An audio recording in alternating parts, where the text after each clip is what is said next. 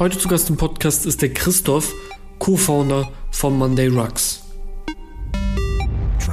Das Thema Wachstum ist natürlich für uns auch ganz spannend. Ne? Wir, wir verdoppeln halt uns immer jedes Jahr vom Umsatz und mhm. ähm, von, von anderen Indikatoren auch äh, sind wir da noch schneller ähm, und von daher sind wir da ganz zufrieden äh, in dem Weg. Aber das, was du auch gerade angesprochen hast, ne, wie integrierst du dann immer mehr Menschen in deine Company? Wie verteilst du Arbeit so, dass dann dieser Bezug von Mitarbeitenden zu Umsatz sozusagen irgendwie weiterhin in einer guten Korrelation steht, ist immer auch eine Frage, die man hat als Jungunternehmen. Ne? Und so würde ich uns ja immer noch bezeichnen. Herzlich willkommen im Podcast Digital Growth, produziert von uns Digital Umsetzen. Und heute haben wir die nächste Software zu Gast, nämlich Monday Rocks. Wer ist Monday Rocks? Monday Rocks ist eine Software, welche in nur wenigen Minuten die Werte, Interessen, Stärken und Potenziale von Mitarbeitern in einem Team analysiert. Ja, und warum machen sie das? Dadurch können die besten Teamstrukturen erkannt und die Leistung eines Teams erhöht werden. Des Weiteren können Unternehmen für bestimmte Schwächen oder Probleme sensibilisiert werden und basierend auf den alten ähnlichen Analysen Lösungsvorschläge erhalten. Und heute wird es wirklich sehr, sehr praktisch, denn Christoph und ich starten darüber zu sprechen, wo Ihr Unternehmen gerade steht, wie viele Mitarbeiter Sie haben, wie hoch Ihre Series A war und wie schnell Sie zu dem allen gekommen sind.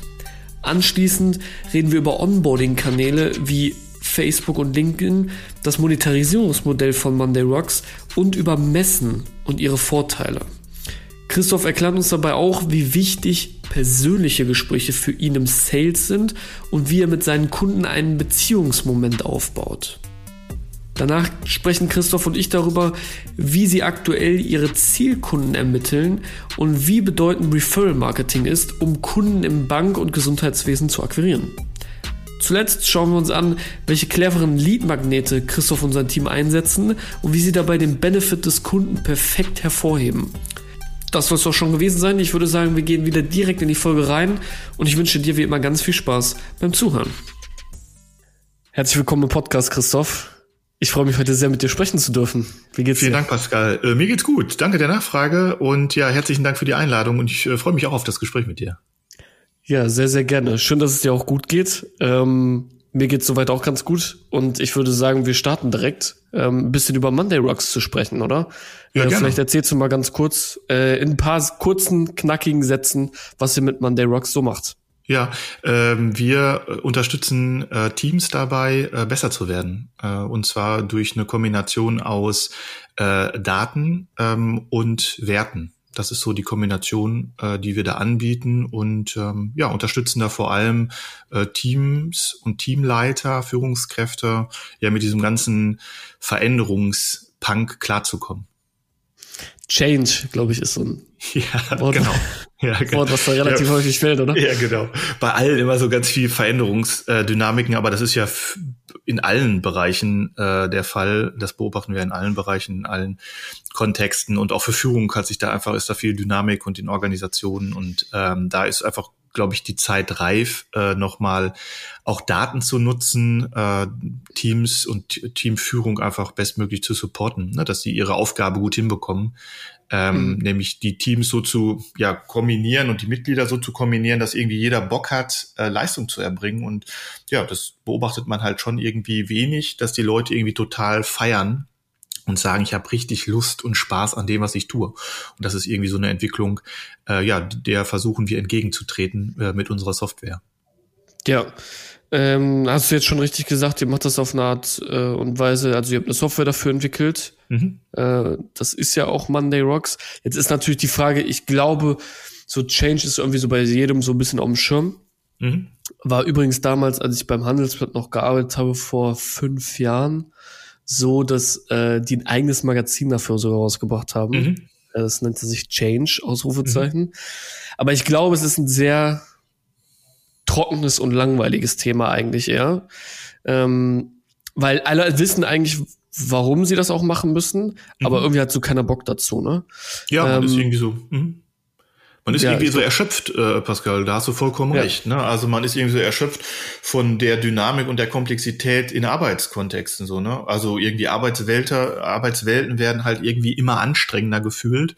Die Welt wird nie wieder so langsam sein wie jetzt. Die wird immer dynamischer, schneller. Und ja, da ist so die Frage, was motiviert dich, was bringt dich da irgendwie lustvoll in die Gestaltung. Ne? Und ähm, ich glaube, dass das viele Menschen irgendwie so verloren haben. Ähm, und das finde ich sehr, sehr traurig, weil ich meine, äh, bei dir ist das anders. Ne? Dich habe ich ja auch kennengelernt als hochdynamischen, lustvollen Typen, der irgendwie Bock hat, Sachen nach vorne zu bringen. Ähm, aber ich glaube, äh, Pascal, da bist du, wenn man sich auch so Studien anguckt, ähm, ja nicht die, die Masse, ja, sondern die Masse ist dann eher mhm. so erschlagen und irritiert und äh, vorsichtig und ängstlich äh, vor Transformation und Veränderung. Und das finde ich super schade, weil das macht ja Leben lebendig. Ne?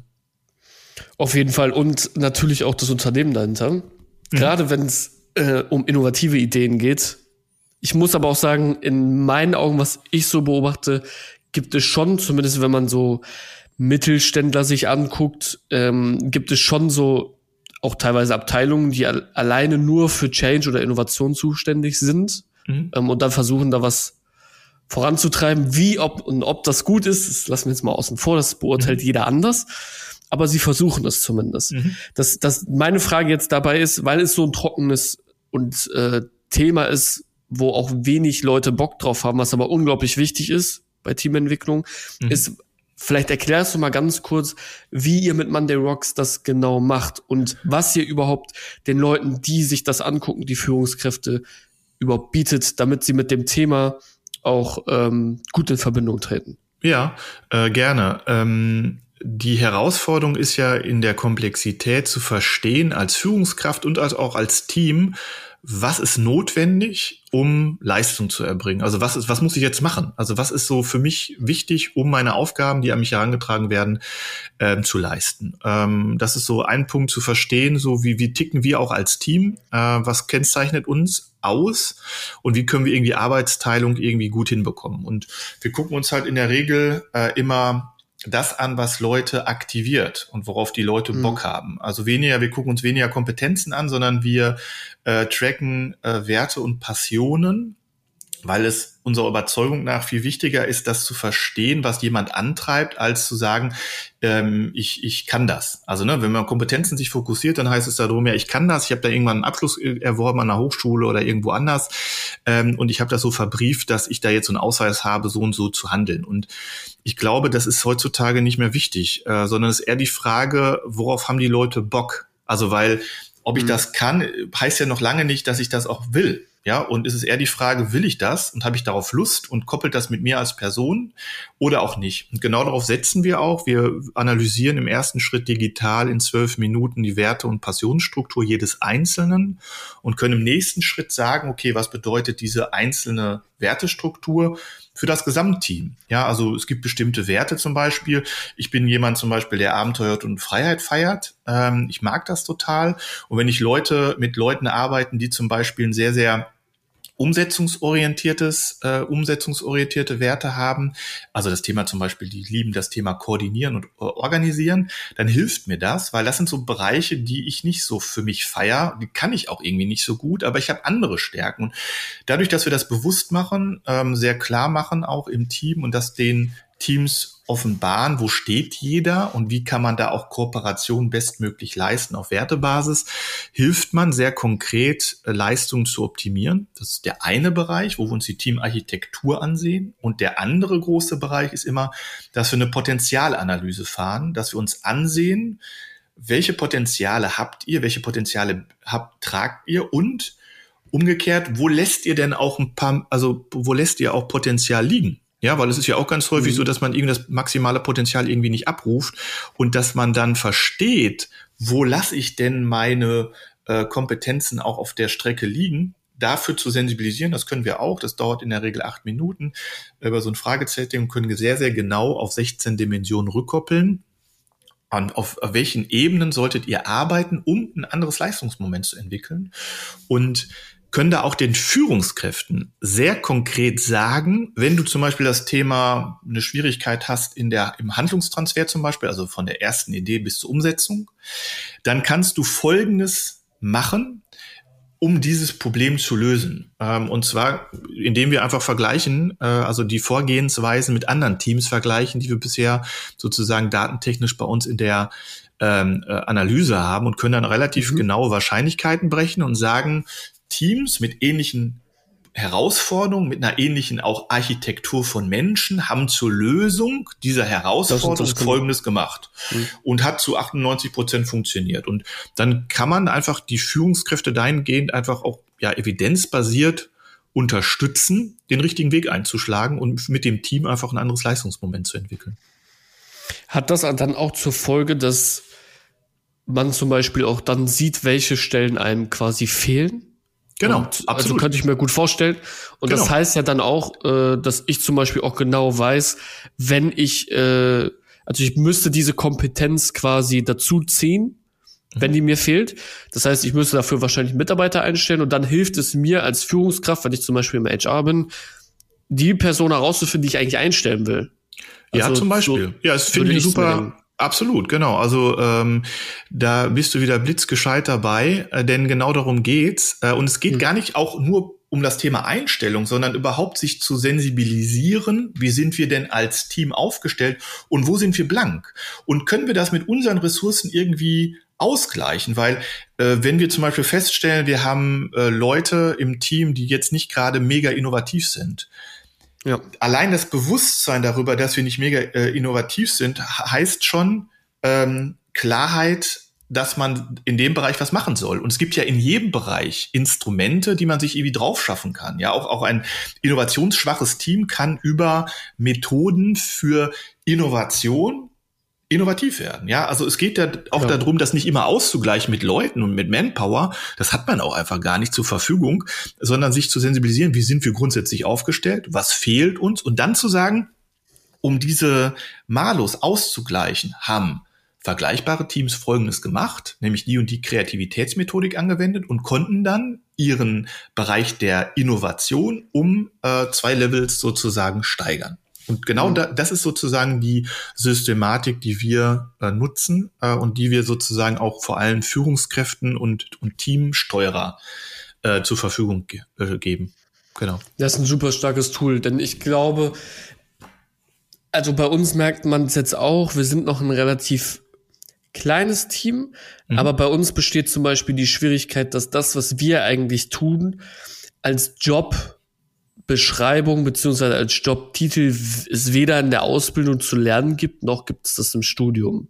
Mhm. Das heißt, so gut wie alle Mitarbeiter bei uns müssten wir selbst anlernen. Das bedeutet sehr viel Zeitinvestment. Mhm. Und das ist natürlich sowas genau wichtig zu verstehen, wo fehlen gewisse Kompetenzen und wo kann ich etwas ausgleichen. Und ich glaube, dass es mittlerweile so ist, dass du vor allen Dingen erfolgreich übers Team wirst weil ja. irgendwann stößt du an Grenzen, Absolut. egal wie skalier skalierbar du auch irgendwann ja. bist. Du, irgendwann stößt du an Grenzen. Ähm, mhm. Das ist völlig klar. Und dann brauchst du hinterher ein großes Team. Das, das Instagram wurde zwar für eine Milliarde, glaube ich, verkauft bei zehn Leuten, die angestellt mhm. waren, was schon absolut crazy ist, muss man schon so lassen. Mhm. Ähm, aber äh, trotzdem stößt man ja irgendwann an, aber an Kapazitätsengpässe. Und das, genau. was ich bei euch so interessant finde, aus meiner Sicht, ist, äh, dass ich auch genau sehen kann, wo könnte ich denn was verbessern? Und dann kriege ich auch noch Vorschläge von ähnlichen Leuten, die das gemacht haben, um mir dann zu bestätigen, ey, das sollst du wirklich tun, weil es führt zu einer Wahrscheinlichkeit von sag ich jetzt mal 90 Prozent, dass das auch funktioniert. Exakt, äh, Pascal. Und das ist, glaube ich, auch was, was, was im Bereich HR, äh, Tech einfach noch sehr neu ist, weil äh, das ist so meine Erfahrung auch als, als Personal- und Organisationsentwickler, sowohl theoretisch als auch in der Praxis, dass man sich da noch so wenig traut, ähm, einfach auch Daten zu nutzen und Daten einfach auch systematisch auszuwerten, um die für die Herausforderung der aktuellen Zeit zu nutzen, ja. Und Führung wird nicht einfacher, sondern es wird immer komplexer. Und da ist es einfach notwendig, dass wir da ein gutes Tool haben oder dass wir einfach ja Daten und Analysen nutzen, die genau nämlich das auch entwickeln lassen, äh, zu sagen, okay, wenn du das und das, also du hast da und da einen, einen Manko, also da hast, da läuft, fährt dein Team gerade mit angezogener Handbremse das zu, also darauf zu sensibilisieren und dann noch zu sagen, okay, vergleichbare Teams mit anderen, also mit ähnlichen Leuten, mit einer ähnlichen Wertestruktur, mit einer ähnlichen Architektur hatten auch so ein Problem. Also ne, man hat keine Panik, weil jeder hat mhm. ähnliche Herausforderungen. Und die haben das und das getan und konnten das mit so, so einer Wahrscheinlichkeit dann darüber lösen. Also und dann kann die Führungskraft oder das Team auch noch für sich entscheiden, ja, ist das für mich oder ist das für uns der, der richtige Weg? Und dann kann man den einschlagen, das probieren und dann sozusagen innerhalb von acht Wochen in der Regel äh, wird sozusagen das nächste Mal getrackt, zu gucken, wo stehen wir wieder.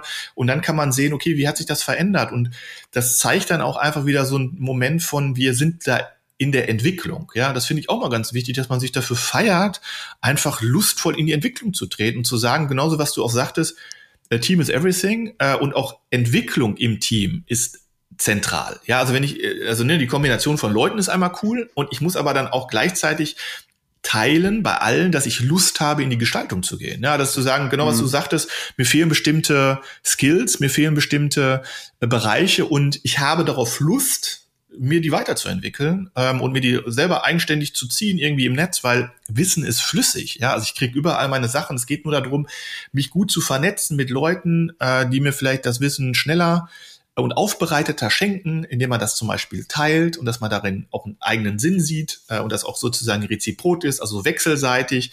Und ich glaube, das sind alles Themen, die ja so wichtig sind, ähm, zu berücksichtigen, um erfolgreich zu sein schlussendlich. Und darum geht's ja bei uns ja ganz klar, wie können wir einen schnellen, guten ähm, Wachstum generieren. Und das geht immer nur über eine gute Teamarchitektur und mit einer Schnelligkeit und Klarheit über was ist gerade los und was müssen wir konkret verändern, um ein anderes Leistungsmoment zu entwickeln? Ja, also gerade im Startup-Bereich äh, sehe ich es relativ häufig, dass es schon mhm. so ist, dass, also es wird ja extrem viel geheiert, was auch in mhm. Ordnung ist, wenn du mhm. zum Beispiel VC-Funded bist, dann geht es eigentlich um nichts anderes und dann schreibst du auf einmal 35 Stellen aus und du heierst das, das Problem dahinter ist, dass oft ihre Teamstruktur innerhalb beim Hiren die Leute gar nicht verstehen mhm. und gar nicht raffen, dass die Leute gar nicht miteinander reden. Ja. Und dass äh, der Support vielleicht gerade nicht mit Product Owner spricht. Der Product Owner spricht nur mit dem Mitgründer. Äh, der und der ist vielleicht dann auch noch CTO, hat aber gar nichts mit Marketing zu tun, aber eigentlich muss hier jeder mit jedem sprechen. Mhm. Und äh, gibt es bei euch oder ist es dann bei euch auch möglich, dass man sowas auch erkennt? Ähm, ja, dass man, klar. dass man zum Beispiel weiß, welche Bereiche kommunizieren überhaupt miteinander und warum sollte überhaupt jemand miteinander kommunizieren? Genau, ist eher die Frage, wir tracken nicht sozusagen Kommunikationskanäle und wie stark werden die sozusagen genutzt, sondern wir verstehen, welche, welche Person sollte mit welcher Fragestellung mit wem sprechen.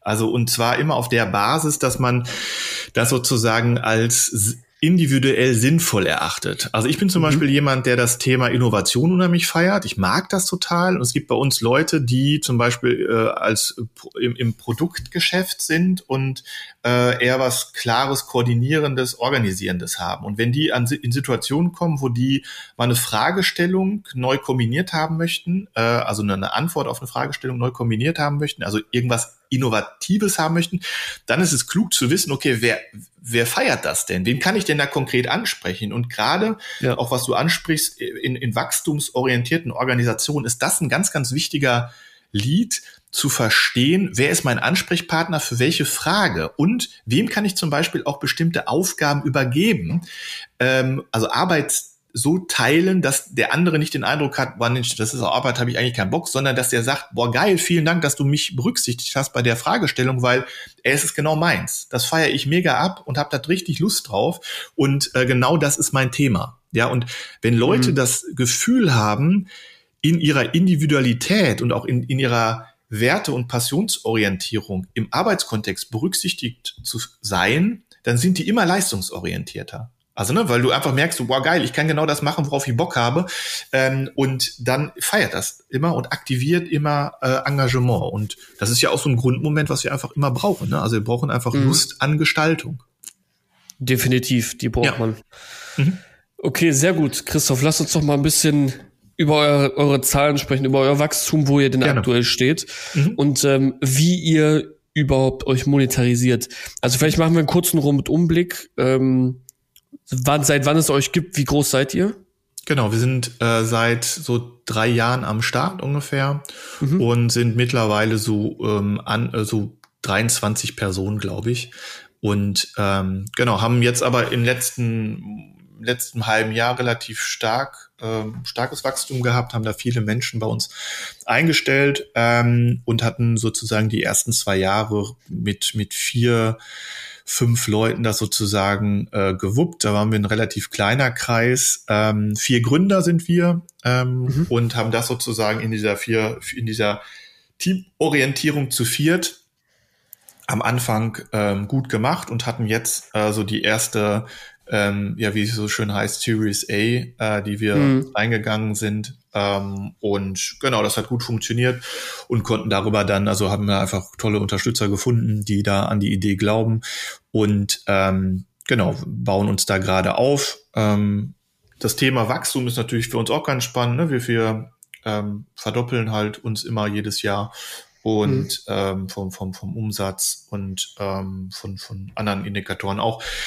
äh, sind wir da noch schneller ähm, und von daher sind wir da ganz zufrieden äh, in dem Weg. Aber das, was du auch gerade angesprochen hast, ne, wie integrierst du dann immer mehr Menschen in deine Company? Wie verteilst du Arbeit so, dass dann diese ähm, diese diese äh, dieser Bezug von an, Mitarbeitenden äh, zu, zu Umsatz sozusagen irgendwie weiterhin in einer guten ähm, Korrelation steht, ist immer auch eine Frage, die man hat als Jungunternehmen. Ne? Und so würde ich uns ja immer noch bezeichnen.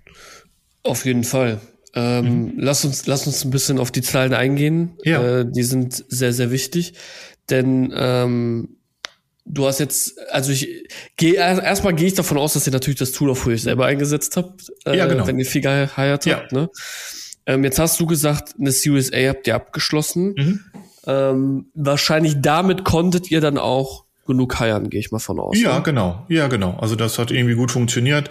Ähm, das war siebenstellig ähm, und das hat gut für uns funktioniert. Ähm, und genau, haben relativ wenig abgegeben, äh, haben eine gute Bewertung gerade ähm, und das hat uns auch gefreut irgendwie, aber zeigt einfach auch, dass wir gerade in dem Bereich HR-Tech und auch so, wie wir es machen, also das Thema Wert und Passions äh, Fokussierung plus Datenanalyse, also ne, dieses mhm. Thema Sinnorientierung, Werteorientierung plus ganz klar Daten und Wahrscheinlichkeiten, Erfolgswahrscheinlichkeiten ausrechnen, dass das eine Kombination ist, wo viele Organisationen sagen oder auch Menschen, äh, die bei uns mitmachen, sagen, Mensch, es ist irgendwie eine, eine frische Idee. Ja, also beispielsweise ja. haben wir ähm, den, den ähm, Stefan Ries dabei.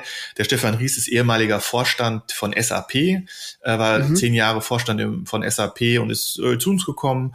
Ähm, und das äh, mit der ganz klaren Aussage, das Produkt in der Kombination ist einfach toll. Also das hätte er sich gerne bei SAP auch gewünscht. Und ich meine, das sind so Aussagen, wo, ich, wo wir denken, ja, da, da glaube ich, sind wir da im richtigen Slot. Äh, das gleiche gilt auch für André ähm, Häusler, der auch dabei ist, ähm, ähm, Mitgründer von HR Pioneers, ähm, also sehr, sehr erfolgreiche Beratung im, im Kontext von Agilität und Organisation neu aufstellen. Und der sagt genau das Gleiche. Und ich glaube, dass es aber noch wenige Organisationen gibt im Bereich HR Tech, die das anbieten können und äh, wir einfach auch im Markt beobachtet haben, dass das einfach ein sehr, sehr ja noch wenig bespielter Markt ist, weil es auch ein mhm. schwieriges Geschäft ist. Sind wir auch mal ganz ehrlich, weil HR äh, und Digitalisierung ähm, und Daten ist halt immer, da poppt sofort äh, Personalrat, Betriebsrat auf, da geht es um Datenschutz, da geht es um persönlich bezogene äh, ne, Daten und Ausrichtung und da ist man irgendwie, gerade in Deutschland ist das schon so ein Markt, Boah, der anstrengend ist. schwierig. Ist. Ja, total. Also da muss man irgendwie stark verstehen. auch überweisen, äh, also da, davon überzeugen, dass das irgendwie alles korrekt läuft und gut ist und passt. Und ne, aber da sind wir schon in, in, in Deutschland speziell ähm, ja sehr sehr äh, ängstlich. Ja, also das Thema German Angst ist natürlich auch gerade im Bereich Personal und wir werden alle getrackt und so äh, sehr stark ausgeprägt. Aber ja, das können wir einfach immer sehr, sehr gut ähm, auch erklären, wie wir vorgehen, was wir machen, warum wir das machen und darüber dann auch mit unterschiedlichen ähm, Bereichen arbeiten. Also ich habe auch zum Beispiel viele äh, Personalräte und, und ähm, Betriebsräte, die das machen. Ich habe jetzt letztens gesprochen auf der äh, norddeutschen Betriebsrätekonferenz. Ich war letzte Woche eingeladen bei einer großen Energie, beim großen Energieversorger ähm, in äh, Dresden. Da ging es auch um eine Personal Ratsausrichtung, also eine Betriebsversammlung, wo mich der Personalrat eingeladen hat, da zu talken. Und ich glaube, dass das auch ein guter Indikator ist, dass auch Personal- und Betriebsräte einfach sagen, ja, wir müssen mehr dieses werteorientierte und wertschätzende mhm. mal wieder integrieren. Und wir glauben daran, dass das auch eine gute Arbeitsgrundlage ist für Arbeitsteilung. Und das teilen wir auch. Also das machen wir auch. Deshalb ist das ja so unser Entree in die ganze Analyse, nämlich zu verstehen, ja, wer bist du denn als Mitarbeiter ähm, und Mitarbeiterin und was, was sind denn so für Werte und Passionen, die dich antreiben? Weil alles andere kannst du dir relativ gut heutzutage auch drauf schaffen. Also über andere Kanäle, ne? Mhm. Ja, äh, ja, sehr, sehr, sehr interessante Infos. Also ich glaube auch, das, was du jetzt gesagt hast, das hat schon einen gewissen Wert und äh, da habt ihr auch eure Erfahrungen mitgemacht, äh, gerade du ja auch. Ja. Ähm, und da kannst du natürlich auch nochmal aus einer ganz anderen Brille berichten, als das mhm. auch andere tun. Mhm. Wobei ich dann auch immer sagen muss, ich finde es auch immer spannend, auch mal Eindrücke von außen zu bekommen von Leuten, die vielleicht gar nicht direkt in dem Thema komplett drin sind. Ja. Weil es irgendwie so eine andere, es ist eine andere Sichtweise auf, auf etwas, die auch wieder kreativ zu anderen Dingen führen kann. Verstehst du? Ab, absolut. Und ich meine, das ist ja bei dir auch total cool, äh, Pascal, dass du ja also ich gehe davon aus, dass du jetzt nicht der äh, tiefste Experte für HR-Tech ist also, oder für Auf das Thema. Keinen Fall. So, genau. aber du verstehst halt blitzgescheit, äh, was wir machen. Und ich glaube, das ist ja dann ein ganz, ganz wichtiger Indikator, weil wenn du das nicht verstehst, dann habe ich ein Problem. Und das ist ja bei ja. Wachstum immer der große, die große Herausforderung, dass jeder versteht, was macht man überhaupt? Ja, und was ist so der nächste Step der Entwicklung? Weil wenn da irgendwie äh, Diffusität besteht und die Leute irgendwie das nicht nachvollziehen können, dann hast du ein Problem.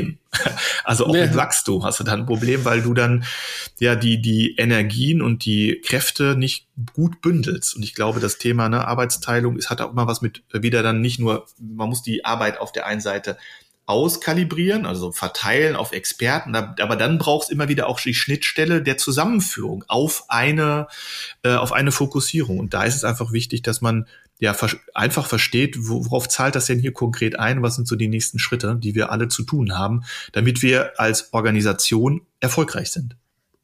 Definitiv, mhm. definitiv. Ja, sehr schön. Jetzt hast du, äh, glaube ich, einen ganz guten Rundumblick gegeben, bis auf, und das hast du noch nicht erzählt, äh, zwei Sachen, die sind mhm. aber auch sehr wichtig. Äh, auf welche Art und Weise monetarisiert ihr euch? Und mhm. ähm, ich weiß, also ich kann es mir schon wissen, aber ich frage erstmal so, wie viele Nutzer hat die Plattform Monday Rocks? Ja, genau. Also äh, das sind auch wirklich, finde ich, zwei spannende Fragen, ähm, weil das Thema Daten ist natürlich auch für uns ganz entscheidend. Wir haben momentan ähm, ungefähr 650 Teams, äh, die wir bei uns drin haben und die wir sozusagen verstehen lernen, auch über einen längeren Zeitraum und können darüber immer genauer sagen und immer genauer vergleichen, also Teams mit ähnlichen Herausforderungen haben Folgendes gemacht und das hat funktioniert. So, ja. ähm, wir haben ungefähr so 15.000, 16, 17.000 Datensätze an äh, Werte und Passionsausrichtungen. Ähm, also wir verstehen immer genauer, wie sind Teams ausgerichtet? Aufgebaut. Wie sind Teams mhm. aufgebaut? Was sind Erfolgswahrscheinlichkeiten zum Beispiel von unterschiedlichen Arten von Teams? Also was macht ein gutes Sales-Team aus? Was macht ein gutes Marketing-Team aus? Was macht ein gutes ähm, Team aus im Bereich, weiß ich nicht, äh, keine Ahnung, Personalrat, Betriebsrat, Personal, HR? Ähm, das sind alles unterschiedliche Arten, IT oder so. Ja, das können wir alles immer besser verstehen, dadurch, dass wir einfach sehr, sehr viele Teams haben, über eine gewisse Zeit jetzt begleiten. Das ist der eine Bereich. Also in Europa gibt es keine Organisation, die ich kenne, die ein höheres Verständnis über Teamarchitektur und Teamerfolg hat, wie wir momentan. Das freut mich mhm. auch und das ist einfach so ein Thema auch, was dann irgendwann aufpoppt. Also ne, wenn man immer, also wo man dann irgendwie immer schneller äh, ja, Daten versteht und lernen kann. Das ist ein großer Vorteil. Äh, das ist der eine Punkt. Und wie, wie verdienen wir Geld? Äh, indem einfach Organisationen sagen, die Art und Weise der Unterstützung, also zu verstehen, wie arbeiten wir zusammen, also welche Leute sind in der Architektur so verbunden, dass wir irgendwie gut arbeitsteilen können und welche Art von ja, Tipps und Tricks, welche Art von Lernoptionen sollten wir konkret vollziehen, um unsere Potenziale zu heben. Also ne, wie können wir mhm. Organisation, Personalentwicklung, Organisationsentwicklung äh, datenbasiert, datengestützt vollziehen. Ähm, und das ist ein Mehrwert für die Teams. Ähm, bedeutet dann für uns, dass man einfach ähm, die Software mieten kann, ähm, per Organisation und dann rechnen wir einfach ab. Ähm, kommt immer darauf an, wie groß ist eine Organisation, wie lang laufen die Lizenzen und dann ist das sozusagen, äh, rechnen wir ab, äh, pro Person, pro Monat ähm, und können dann darüber ähm, ja einfach Einkünfte äh, generieren, weil wir ja. sagen, genau, äh, das ist sozusagen die Software, das ist sozusagen der Umfang ähm, und das kannst du darüber dann nutzen. Und das Interessante und ist zum Beispiel auch, mh, genau, bei dem Thema so, wie stark sind wir abhängig von, von, von, von, von Geldern, die wir eingesammelt haben, äh, da müssen wir sagen, ganz wenig. Also es ist ganz schön, also freuen wir uns auch drüber, dass wir sehr, sehr stark wachsen können auf Basis unserer Einnahmen. So, also das, wir sind da sehr. Das ist schön. Ja, das ist wirklich das, äh, schön. So viele. ja, das ist sehr genau. schön. Also, ja, das ist wirklich äh, auch schön. Okay, lass uns das ein bisschen vertiefen. Ähm, mhm. Was, also es gibt einen definitiven Unterschied zwischen Buyer und Nutzer. Mhm. Ähm, ihr habt einen Buyer, wahrscheinlich die Führungskraft oder mhm. der Geschäftsführer, wer auch immer. Genau. Und der bringt dann sein ganzes Team mit als Paket auf die äh, Software drauf. Exakt. Und das sind dann die meisten Nutzer. Exakt. Ähm, ihr rechnet ab pro Lizenz pro Mitarbeiter. Ja. In welchem Preisrahmen spiegelt sich das wieder? Also gibt es da irgendwie eine Preisrange? 5 ja, Euro, 500 Euro oder? Nee, genau. Also es sind dann eher so in dem ersteren 5 Euro, äh, so von einer Range von 5 bis 10 Euro ungefähr. Kommt immer okay. drauf an, Größe der Organisation, also weil wir immer sagen, wenn du das stärker einsetzt, dann ist es so eine Gegenseitigkeit, dann können wir darüber dann auch einfach für dich besser lernen. Ähm, und wenn das kleinere Organisationen sind, dann müssen, dann, dann ist sozusagen der Preis ein bisschen höher. Ähm, also das hängt davon ab und halt einfach von Laufzeitlänge. Ne? Also machst du in ein Jahr, Definitiv. machst du zwei Jahre, machst du drei Jahre ähm, fix und ähm, das sind so die unterschiedlichen Bereiche die wir berücksichtigen bei der ähm, ja, Angebots, ähm, Erstellung. Ähm, aber genau, das ist so der die Range. Und ähm, was wir einfach sehen können, und das ist auch ein großer Argument, äh, großes Argument, ähm, dass wenn du dir normalerweise Personalentwicklungsmaßnahmen, Führungskräfteentwicklung ansiehst, ähm, dann ist das Thema, dass du nicht sehr genau tracken kannst, wie stark wirkt diese Maßnahme auch ein in die, in das, in die Steigerung der Leistung. Mhm. So, ähm, und dann gibt es unterschiedliche Studien, die dann bis zu 49 Prozent sagen, naja, eigentlich haben wir so starke Streuverluste, wir können es eigentlich gar nicht sagen. Also wir wissen gar nicht, so 49 Prozent der Ausgaben im PE äh, für Teamentwicklung, für ähm, Entwicklung im Bereich Führungskräfte, äh, Support, wissen wir gar nicht, ob die auch wirklich funktionieren und ankommen und auch wirklich dazu beitragen, Erfolg herzustellen. Ja, also ein Teamtag ist nett, ja, mhm. aber bringt der, ist der sinnvoll für die aktuelle Fragestellung des Teams? Ja, und da kann man Fragezeichen machen und genau durch, das ist ja ein Thema, wo wir merken, wir können sehr präzise, also wie so ein Chirurg arbeiten und sagen, guck mal, die und die Maßnahme, die wirkt wirklich auf deine Fragestellung ein und das können wir auch tracken und sichtbar machen und können auch eine ganz klare Evidenzbasierung in den Maßnahmen vollziehen äh, und können dir darüber dann einfach auch viel HR-Budget sparen oder auch äh, mhm. also Budget sparen im Bereich Führungskräfteentwicklung und das ist so ein großes Argument, ne, wo wir dann einfach, und das können wir auch immer jeweils immer beweisen in den Organisationen, dass sie sagen, wow, die Wirkkraft, die wir durch das Instrument entfalten in den Teams, ist weitaus höher, als wenn wir das sozusagen ohne das Instrument machen, weil dann ist es immer die Frage so viel Bauchgefühl und dann sagt der Personaler, ja, ich glaube, wir müssten mal was zum Thema Innovation machen oder wir müssen was zum Thema Konflikt machen oder so. Und das ist dann aber immer sehr, ja, ähm, ja, ja, bauchorientiert, ja, oder auch so vom Gefühl. Das ist auch völlig mhm. okay, das ist auch cool. Ich finde immer nur die Kombination zwischen Daten und Bauch ganz geil. Ja, also wenn ich das nochmal unterstützt habe durch Datenbasierung, ja, dann ist die Entscheidung, die ich treffe, auch aus dem Bauch heraus so ein bisschen angenehmer, ja, oder auch klüger aus meiner Perspektive.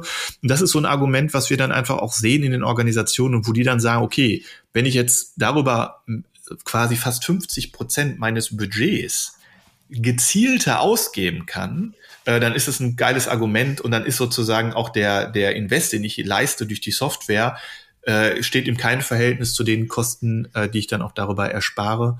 Ähm, mhm. Und auch, ja, also das ist so, finde ich immer ganz spannend, dass wir im Bereich Personalentwicklung ganz wenig das Thema haben, Nachhaltigkeit, ganz wenig das Thema haben, funktioniert das auch für die konkrete Fragestellung, für das, für das konkrete Team, für die konkreten Herausforderungen, weil die Leute wissen es gar nicht, weil die das nicht tracken, also weil die es nicht verstehen. Ich glaube, das Problem des Trackens kommt nicht nur bei, bei solchen Sachen vor. Okay. ja. Manchmal, die Leute wissen ganz oft ihre Zahlen einfach nicht. Ja. Das, ja. das ist, ähm, ja. Erschreckend.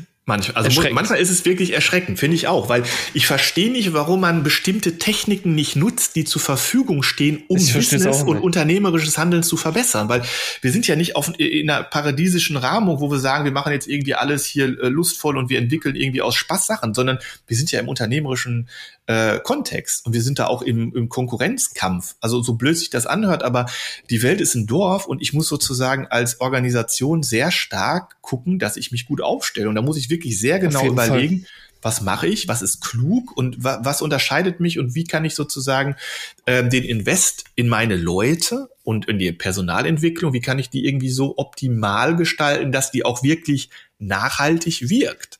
Und da verstehe ich ganz viele Personal- und Organisationsentwickler nicht, die ja einfach so, so Instrumente nicht nutzen. Ja, und das finde ich irgendwie schade und finde ich auch irgendwie, ja, nicht klug, weil es einfach unnötig Geld verschwendet, ja, und verbrennt in Organisationen. Es verbrennt, glaube ich, eine große Menge Kohle. Mhm ähm, ob der Mitarbeiter, wenn es bei der Einstellung ist, dann am Ende nicht der passende ist und der macht krank oder was, was ja. auch immer es am Ende des Tages ist, äh, du, du verlierst damit natürlich Kohle. Ja. Dass das HR generell ein Bereich ist, der teuer ist, äh, mhm. beziehungsweise ein bisschen mehr Geld kostet, ist den Leuten, glaube ich, schon bewusst. Ja. Aber ihnen sind nicht so oft die Auswirkungen bewusst. Das ja. äh, finde ich sehr schade. Aber dafür tragt ihr mit eurem Tool eine Menge bei, würde ich behaupten. Ja. Ähm, und deswegen lass uns ähm, ja über, über euer Wachstum sprechen. Jetzt hast du die Zahlen genannt. Ja. Und das, was ja wirklich relevant vor allem hier im Podcast ist, mhm. das, was die Leute erfahren wollen, ist, wie es überhaupt dazu gekommen ist, 650 Teams onzuboarden. Ja. Und das ja, in drei Jahren, so wie ich das jetzt genau. verstanden habe. Absolut. Ähm, genau. Vielleicht kannst du mal erzählen, welche Channels haben denn für euch am besten funktioniert, ja, um an die Teams auch, zu kommen? Genau, ist auch ganz spannend sozusagen. Das verändert sich auch relativ, also das hat sich auch wieder also es verändert sich auch im Verlauf. Und das ist ja auch ganz spannend, dass man da permanent auf der Suche bleibt oder neugierig bleibt, welcher Kanal funktioniert gerade am besten. Und am Anfang mhm. war es natürlich ganz viel persönlicher Kontakt, dass man sozusagen Leute angesprochen hat, die man im Netzwerk hatte, wo man gesagt hat, Mensch, wäre das nicht eine gute Idee, könntest du dir das nicht vorstellen, macht das vielleicht für dich Sinn? Und konnten darüber dann sozusagen erste äh, Organisationen finden, auf der wir aber aus, aus einer personellen Ebene, aus einer sehr individuellen äh, ähm, ja, Personalebene. Also ne, da gab es dann Beziehungsmomente zwischen den Gründern und Verantwortlichen in den Organisationen. So, das war das erste Moment, wo wir gemerkt haben, okay, kommt es überhaupt in Resonanz? Geht das auf, ja oder nein? Ist da resoniert? Äh, wir hatten sozusagen dann darüber ähm, ja Fans gewonnen für das Tool und das Vorgehen und konnten dann sagen, Lass uns auch noch mal ähm, stärker digitale Kanäle nutzen äh, zur Ansprache. Dann haben wir einen sehr, sehr ausgiebigen äh, Sales Funnel über digitale Kanäle aufgebaut mhm. und konnten dann feststellen, okay, auch interessant, funktioniert auch aber nicht in der Intensität, wie wir uns das vorgestellt haben. Das fand ich auch ganz spannend zu beobachten, so, dass mhm. wir so nach den, also dass wir nach dem ersten Jahr sehr stark fokussiert haben in dem Bereich digitaler, äh, ähm, digitaler ähm, ähm, Sales-Kanal und Funnel. Ähm, das hat dann auch gut funktioniert, hat uns weiteren Wachstum beschert. Dann war aber so eine Grenze da, wo ich so gedacht habe, naja, liegt das, lag das an, an einer Übersättigung des Kanals, ja, also das Thema LinkedIn, Facebook, äh, unterschiedliche Kanäle, wo wir sehr präzise Leute ausgepickt haben. Liegt das an der ja. Sättigung des Kanals oder liegt das auch an uns, dass wir nicht präzise ähm, fokussiert haben, also nicht präzise ausgewählt haben, wer ist unser zentraler Ansprechpartner.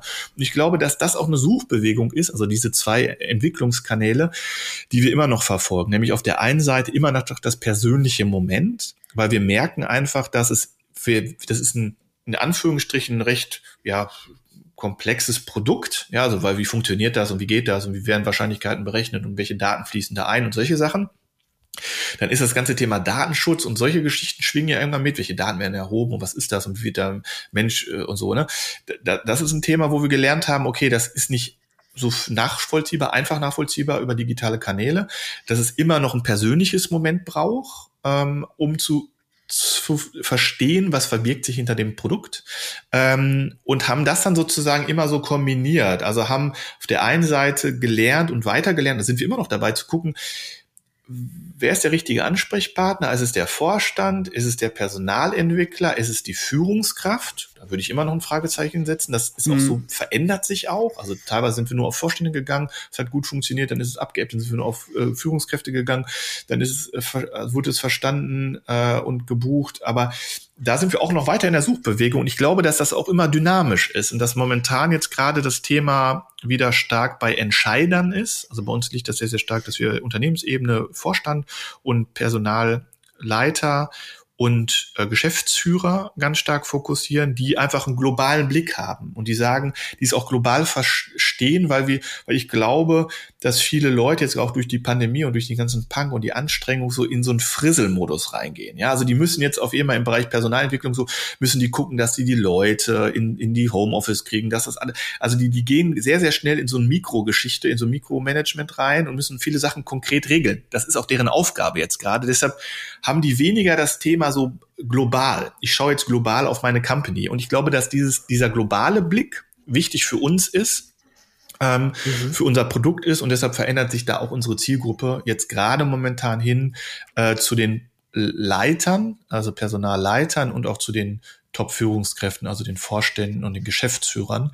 Das ist so das, auf was wir uns gerade ähm, konzentrieren ähm, und die dann sozusagen von über unsere äh, über unser Inf äh, Produkt informieren und da dann aber auch nicht nur digital vom Kanal her, sondern halt auch in anderen Bereichen. Also äh, sei es über das, was wir jetzt gerade machen, dass wir einfach im Gespräch sind mit Leuten, die interessiert mhm. sind, oder dass wir auf Messen gehen oder so, ja, äh, dass wir uns treffen mit Leuten und verbinden, weil äh, ich glaube, es ist immer noch wichtig, auch dieses Beziehungsmoment zu spielen und das gelingt mir zum Teil intensiver im persönlichen Kontakt als über rein nur digitale äh, Konstrukte, weil das merke ich für mich persönlich auch. Irgendwann ist man auch satt und oder möchte irgendwie so, dann, dann hört man immer, guck dir LinkedIn an, es ist das geilste Produkt, die geilsten Geschichten, alles geil, geil, geil.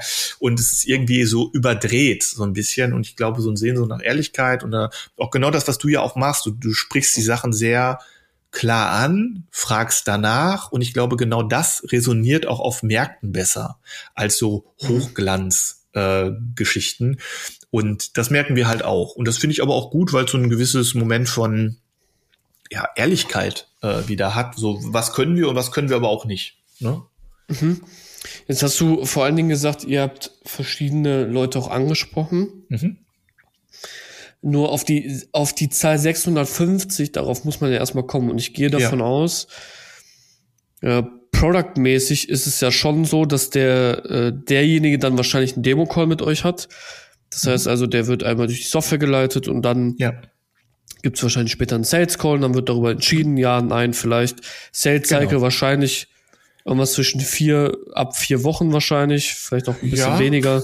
Ja, ähm, nee, äh, tendenziell eher länger sogar. Das ist ganz spannend, dass wir einen relativ länger, langen, ähm, ähm, langen Zeitraum benötigen, äh, weil gerade im Bereich HR ist es immer so, da, müsst, da, da musst du so viele Leute, so viele Kooperationspartner mit integrieren, weil jeder möchte da irgendwie mit noch gesehen werden. Also es ist die Führungskraft, die Teams, der Personalrat und so. Und was wir ganz häufig machen, ist, wir machen, setzen Pilot auf, die erfahren, äh, sozusagen, die, die bauen eigene, authentische, echte Erfahrung aus mit dem, wie wir arbeiten, wie unser Produkt funktioniert. Mhm. Und danach können wir sagen, okay, äh, resoniert gut oder resoniert nicht gut. Und in der Regel ist es halt so, ja, resoniert halt gut, weil funktioniert.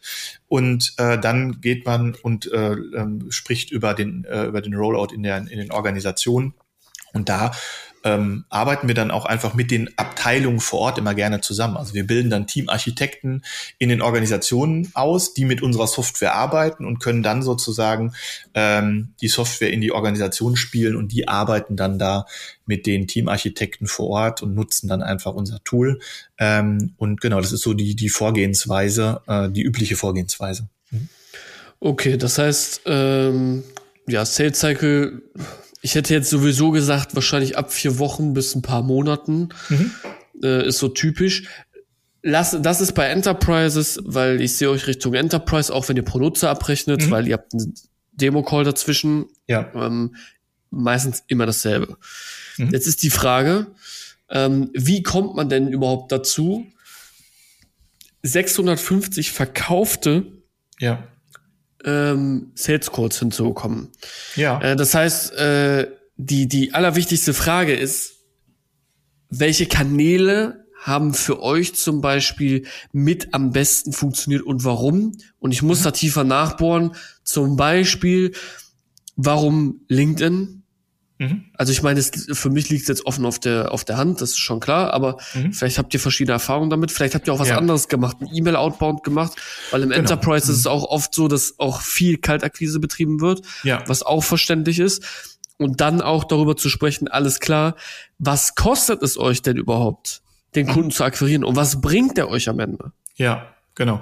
Also ähm, wir haben also unterschiedliche Kanäle nutzen wir, ähm, also LinkedIn und Facebook und ähm, ja, das sind sozusagen äh, Website und Co., wo wir sehr gezielt, sehr genau Leute ansprechen können. Ähm, was wir auch machen, ist, was du auch sagtest, zu verstehen, wer ist denn so unser Zielkunde? Wer, wer, wer ist das? Wer, wer profitiert am meisten von uns? Und wer hat sozusagen auch den, den größten Pain gerade? Das sind einfach Organisationen, die ähm, häufig, also wenn ich mir unsere Kunden ansehe, ist das sozusagen viel Mittelstand, also zwischen 500 und 15.000 ähm, mhm. Mitarbeiter, die einen hohen Handlungsdruck verspüren und nicht so wissen, wie kriege ich die Herausforderung der aktuellen Situation gelöst. So die da auch noch offen sind und die da noch, also und die dann so einen großen Step machen wollen, also die so mehrere Schritte auf einmal gehen wollen. Das ist vor allem Kunden, die mit denen wir gut resonieren. Also wo wir dann relativ schnell feststellen, wenn wir da im Call sind, im Gespräch sind, also ne, wir, sind, wir, haben, wir, haben, wir haben bestimmte ähm, Aktivitäten äh, initiiert, also wir hatten Führungskräftetest, wir hatten äh, äh, so Möglichkeiten sozusagen Wertestrukturen anal zu analysieren, wir haben optioniert ähm, ähm, individuelle Gespräche mit, mit Teamarchitekten von uns, also ein unterschiedliches Portfolio an Optionen äh, potenziellen Kunden, Kunden eröffnet.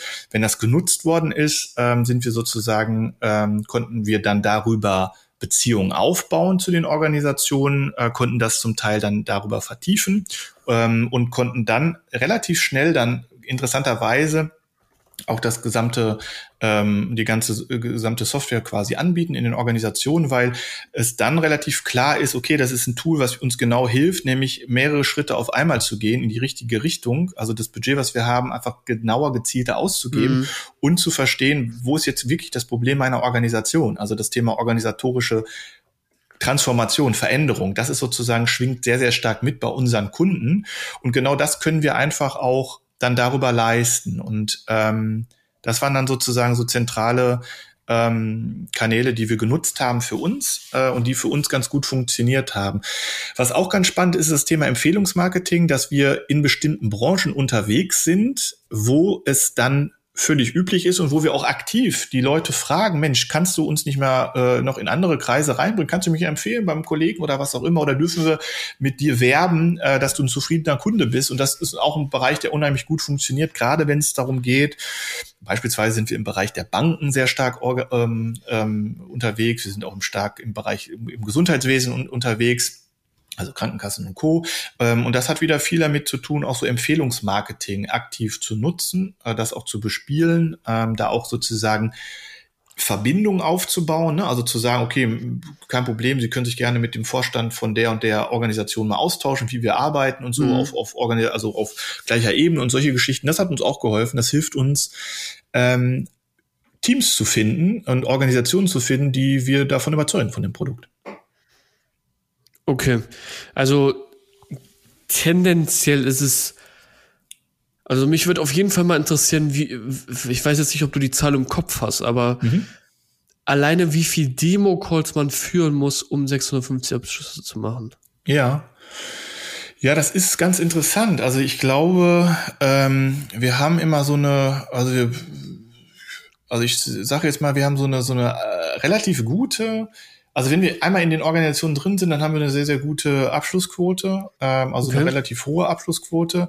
Die Hürde ist nur, da einmal reinzukommen und uns einmal erklären zu können, äh, was wir so machen. Und da ist sozusagen so bei, bei so, ja, es ist unterschiedlich von Branche, das geht von, von fünf Prozent bis 15 Prozent äh, können wir sozusagen da in die, ähm, in die Resonanz kommen, also dass wir nächster Step bekommen, Gespräch mit Verantwortlichen. Und ich finde, das ist dann auch viel, was du auch sagtest, auch äh, Recherchearbeit, zu gucken, okay, wir haben eine Branche, wen gibt's denn da, äh, wen können wir da konkret ansprechen, ähm, wer ist das, äh, also ne, wer ist der Ansprechpartner in der Organisation, in der Bank, in der Krankenkasse oder was auch immer, um darüber dann auch ganz gezielt reinzugehen, weil ich glaube, das ist auch so ein Learning zu überlegen, auch nochmal, wer ist unser Zielkunde, wo haben wir gute Resonanzen erfahren und das zu wiederholen. Ne? Also sich da auch nochmal zu fokussieren auf den konkreten Case, der für eine bestimmte Gruppe funktioniert. Und das ist für uns immer ganz mhm. klar, was wir gerade beobachten, äh, mittelständische Organisationen, die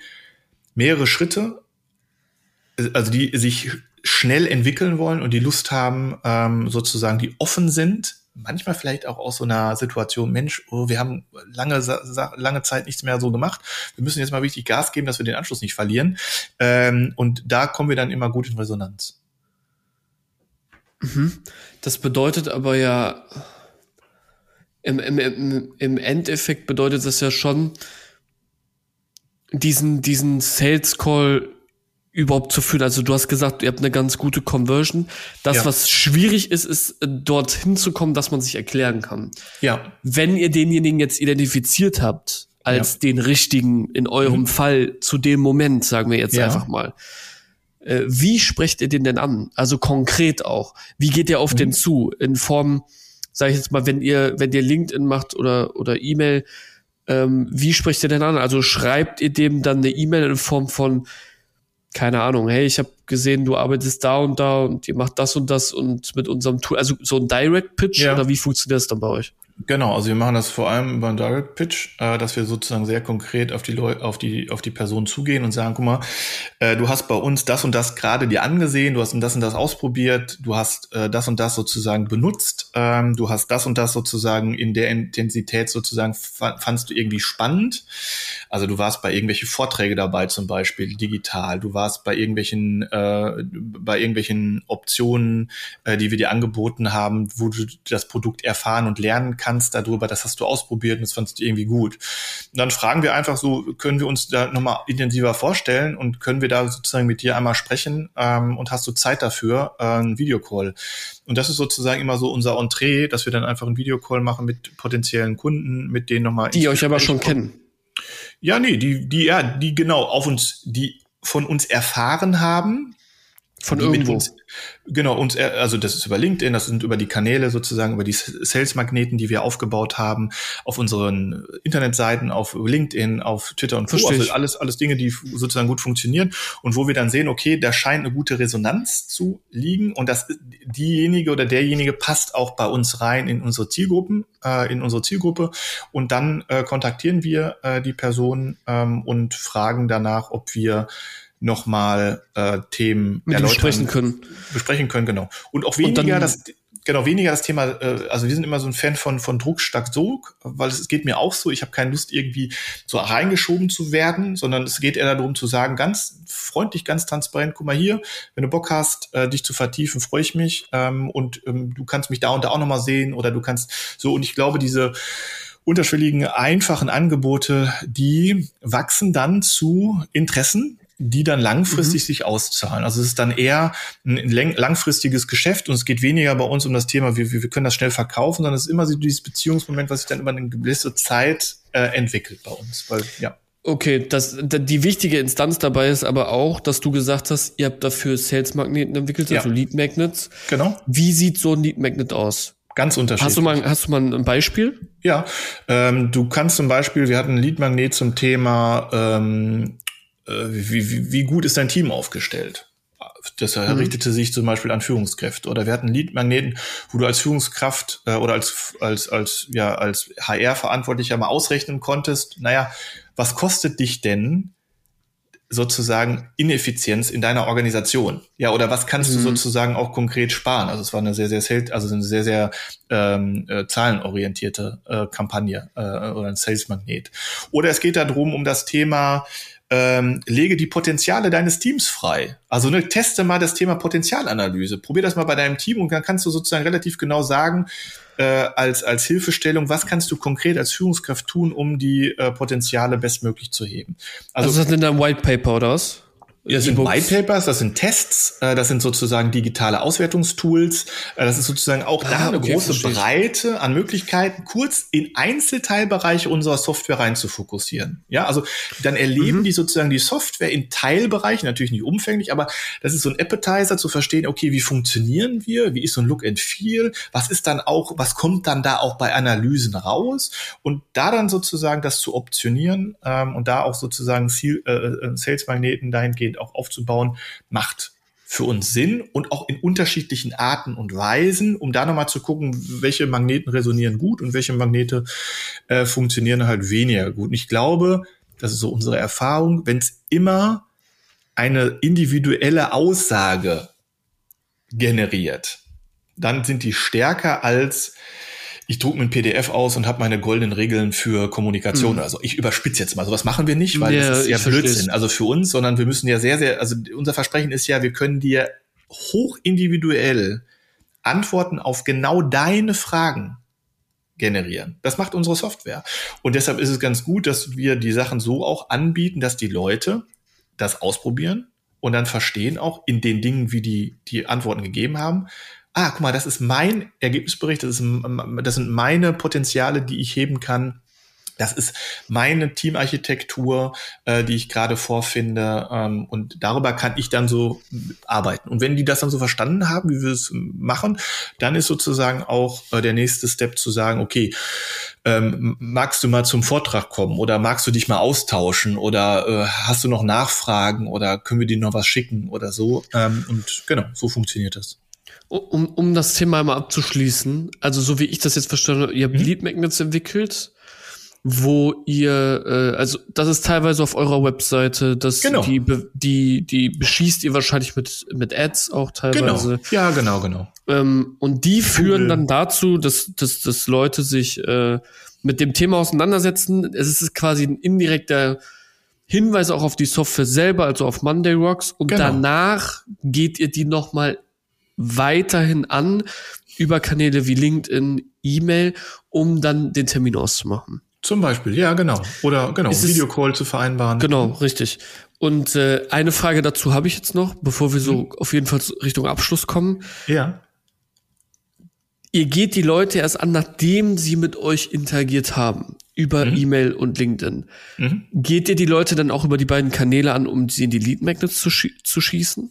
Ja, genau, das machen wir auch. Also machen das wir parallel auch. auch. Genau, das machen wir auch. Also weil wir da einfach nochmal sehr genau dann auch präzise Leute auswählen, denen wir dann auch über, äh, über Ads sehr klar auch darauf mhm. hinweisen, dass das doch vielleicht für dich ein ganz guter äh, Impact wäre ähm, und können das sozusagen auch über das Thema auch äh, äh Google äh, und, und Suchmaschinen und Geschichten äh, sozusagen auch stark fokussieren. Ähm, und da sind wir auf unterschiedlichen Ebenen äh, unterwegs, um das sozusagen zu bestärken. Genau.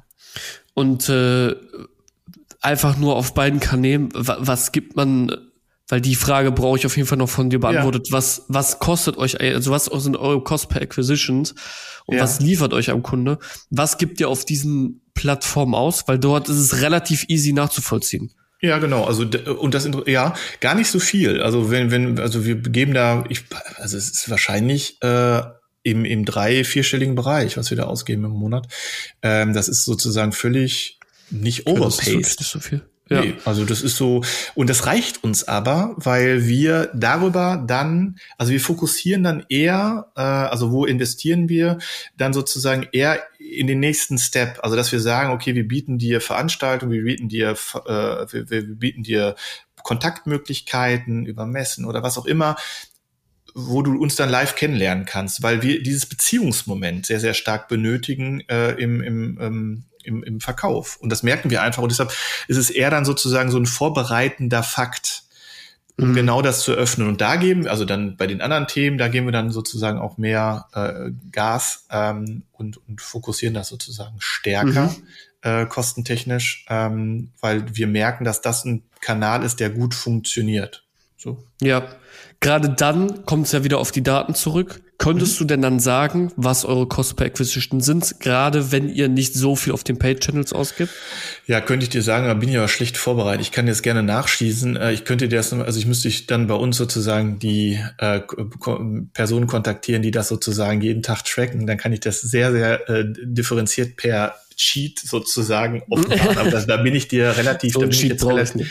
Ja, genau. Aber äh, vielleicht, vielleicht kannst du ja eine Range nennen. Also es wird ja ein Unterschied sein, ob der Kunde jetzt 50 Euro kostet in der Acquisition oder 500. Also genau. glaubst du, äh, das ist dreistellig ja. auf jeden Fall? Nein, genau. Äh, ich glaube, das ist dann eher, ähm, das ist auf jeden Fall, äh, ich würde mal sagen, so um die, um die 100, 150 oder so, äh, könnte ich mir vorstellen, ähm, ja, also ja, ja so, so ganz groß, also äh, aber das ist jetzt nur eine Vermutung. Also ich, ich überlege. Ja, ich weiß, es ist, nur, von eine, es ist ja, genau. nur eine Vermutung. Wir lassen das so rausstehen. Keine Sorge, ja, genau. das ist nicht ins Stein gemeißelt. Äh, das heißt aber dann auch, um das jetzt wirklich abzuschließen, mhm. was, wie lange bleibt der Kunde dann in der Regel bei euch? Also was so euer Lifetime Value? Äh, die bleiben in der Regel dann recht lange bei uns. Also wir haben bis jetzt die Situation, dass wir sehr, sehr wenig Lost-Quote haben. Also keine ähm, Churn Rate, die nee, relativ also, hoch ist. Genau, also wir sind da. Ähm, das liegt natürlich daran, weil der Kunde sich natürlich gewöhnt an die Software und das ist einfach ein Mehrwert generiert, natürlich. den er jeden Tag erspürt. Und dann sagt das Team natürlich auch, Mensch, das ist ein geiles Instrument, das hilft uns. Und dann sagt die Company, okay, wir, wir sparen auch darüber noch HR-Mittel, so wo, wo ist das Problem? Also warum sollten wir da rausgehen? Also gab es mhm. sozusagen in unserer Firmengeschichte, ich glaube, zweimal. Und das lag daran, das waren Organisationen, die äh, ganz aufgehört haben. also die, dass die diesen, diese Integration in einen Bereich äh, die haben den ganzen Bereich äh, eingefroren äh, und haben gesagt, nee, das machen wir doch nicht, machen wir doch anders. Und dann waren, ist die Software natürlich nicht weitergelaufen. So kann ich nachvollziehen. Ähm, und äh, das war eine Organisation, die rausgegangen ist und die andere Organisation ist rausgegangen, ähm, weil die noch intern sich abstimmen mussten. Da sind wir nicht über Vorstand gegangen, sondern das war eine verantwortliche Führungskraft, die das initiiert hat mhm. für seine Teilteams. Und da war sozusagen, das, das, das gäbte dann auf, dass HR ähm, dass, dass man in der Situation war, lass uns das skalieren auf die Gesamtorganisation, weil einzeln ist immer so ein bisschen blöd, das machen wir auch nicht, sondern eigentlich kommen wir, gucken uns alle Teams dann von Organisationen an. Und da war die Organisation in so einer Umbruchsituation, äh, also Integration mit, mit äh, einer Fusion.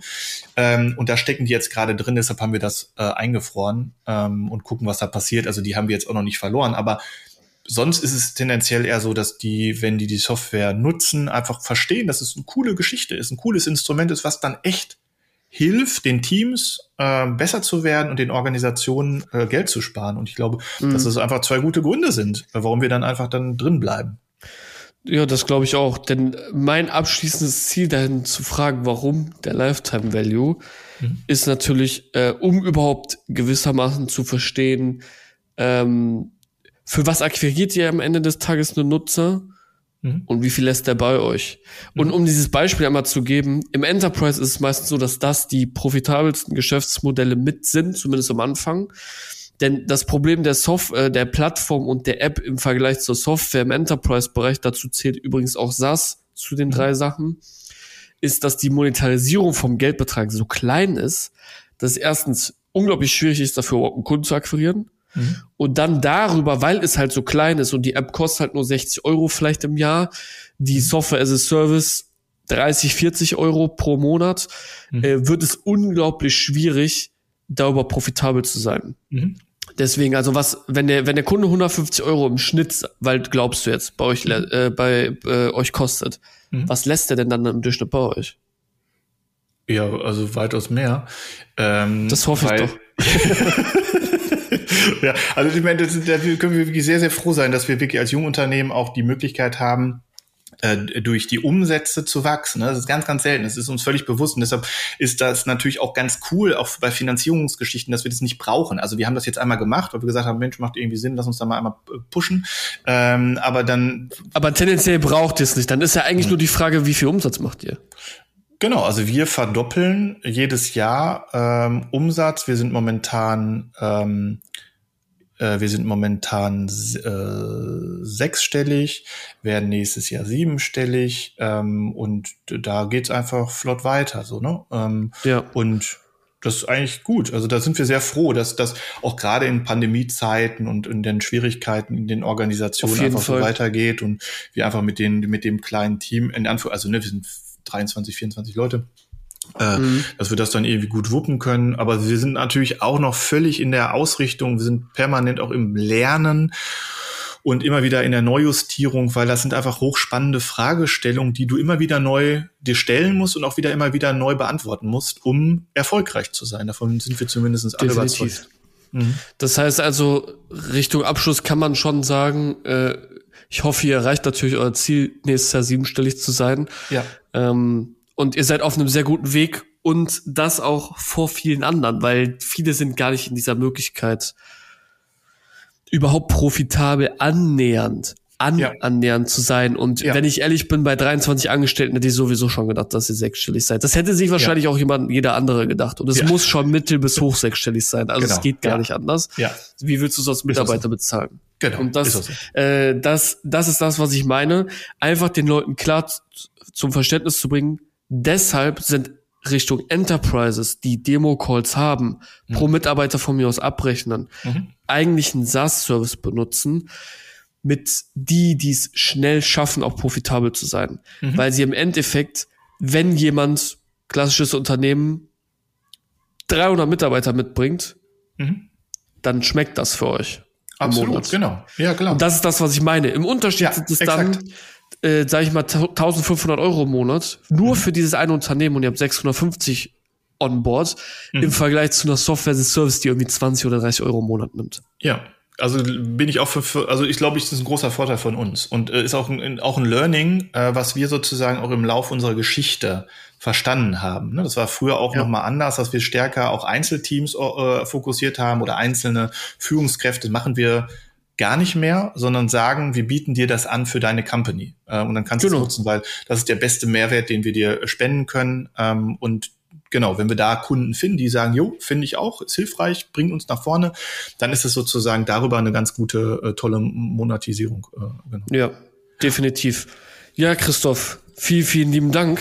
Ja, vielen Dank, ähm, Pascal. Wirklich. Hat Spaß gemacht. Also es ist über eine Stunde. Ich habe es ja. dir vorher gesagt. Ja. es, ist ist unglaublich schwierig einzuhalten. Ähm, vielen, vielen Dank für, für diese tolle äh, Folge. Und Danke ich hoffe, dir. dass man vielleicht in ein paar Monaten äh, nochmal vielleicht auch eine Folge aufnimmt, um zu gucken, was da eigentlich noch passiert. Denn ich gerne. lasse dir jetzt gerne das letzte Wort mit einer Abschlussfrage, die ich jetzt gleich stelle. Bevor ich die allerdings stelle, ja. äh, sage ich erstmal, falls jemand sich natürlich Monday Rocks anschauen möchte oder mit Christoph in Kontakt treten möchte, Gerne. der findet natürlich alles zu Christoph und Monday Rocks in den Show Notes, LinkedIn sowie Webseite. Und äh, hoffe, dem lieben Zuhörer hat die Folge gefallen. Ich lasse dir jetzt das letzte Wort mit der Frage, vielleicht kannst du ja gerne beantworten, was 2022 für Monday Rocks auf dem Plan steht. Mhm. Ich schalte mich jetzt schon mal aus und sage vielen Dank fürs Zuhören. Bis zur nächsten Episode. Dein Pascal. Ciao. Ja, vielen Dank, äh, Pascal. Und ja, was steht 22 an? Auf jeden Fall ein rockiges Jahr. Äh, und wir wollen da auch weiterhin wieder äh, nach vorne kommen und einfach den Bereich HR erweitern um kluge Daten. Und äh, was mir immer ganz, ganz wichtig ist, dass wir einfach Menschen unterstützen und supporten und auch Führungskräfte unterstützen und supporten äh, in, dem, in den Herausforderungen, die zu meistern sind und da einen kleinen Beitrag zu leisten über Werte äh, und Passion, finde ich toll. Äh, und da freue ich mich total und da werden wir auch äh, weiterhin Gas geben.